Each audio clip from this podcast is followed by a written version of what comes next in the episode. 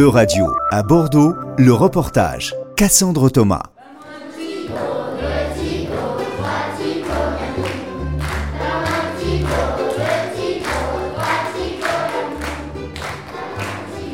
Les élèves des classes de CE1 et de CE2 de l'école Paul Bert entonnent un concert plurilingue de chansons recueillies dans leur famille. Pour Agnès Doherty, artiste à l'origine du projet, chanter dans ses langues maternelles permet de transmettre un patrimoine culturel intangible dans un moment de convivialité. Les chansons, c'est du patrimoine culturel qui est un petit peu euh, intangible, il n'y a pas tellement de, thèses sur les, berceuses, ce genre de chansons, mais ça fait partie de notre culture et puis c'est des choses qui se transmettent d'une façon très douce et. Euh, et c'est les bases de la musique aussi. Donc c'est vachement intéressant. D'ailleurs, souvent rythmiquement, elles sont très riches, ces, ces chansons. Et, euh, et après, bah, chanter, je trouve que ça fait toujours beaucoup de bien. On est ensemble.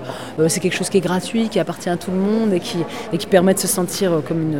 Et puis de se relier aussi à ses racines. Chanter en anglais, espagnol, basque, turc ou encore créole présente également un intérêt pédagogique non négligeable pour les enfants. Bah, ça ouvre l'esprit, euh, ça fait travailler les, les, les, neurones. C'est toujours bien d'apprendre même ces quelques mots. Et la chanson, c'est un vecteur génial pour apprendre une langue parce que c'est que du bonheur et, et on enregistre même un petit peu les accents. Et... Voici maintenant une chanson en basque. Je trouvais que c'était une problématique intéressante. La chanson, elle dit Je me vois tout petit, petit, dans la rue. J'ai commencé à grandir, grandir. Et en étant petit, je t'aime très fort. Ce concert fait partie d'une série d'événements soutenus par la ville de Bordeaux visant à promouvoir la diversité linguistique du territoire dans le cadre de la Journée internationale de la langue maternelle, célébrée chaque année le 21 février par l'UNESCO.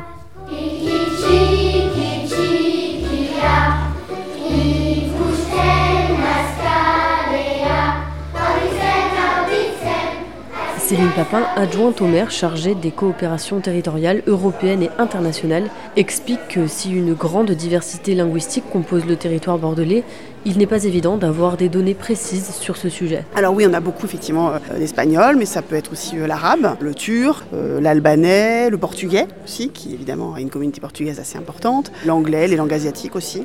Donc en fait oui, il y, y a pas mal de langues pratiquées ici à Bordeaux. On a euh, quelques chiffres un peu grossiers par, euh, par communauté qui sont recueillis soit par euh, des associations culturelles, mais en réalité on peine à avoir des chiffres assez consolidés parce que c'est un petit peu comme pour les diasporas. On a des chiffres qui prennent pas en compte en plus la dimension binationale ou des nationaux, on va dire, qui ont la nationalité française, mais qui pratiquent aussi une autre langue à la maison et qui du coup ne sont pas comptabilisés nécessairement dans les diasporas.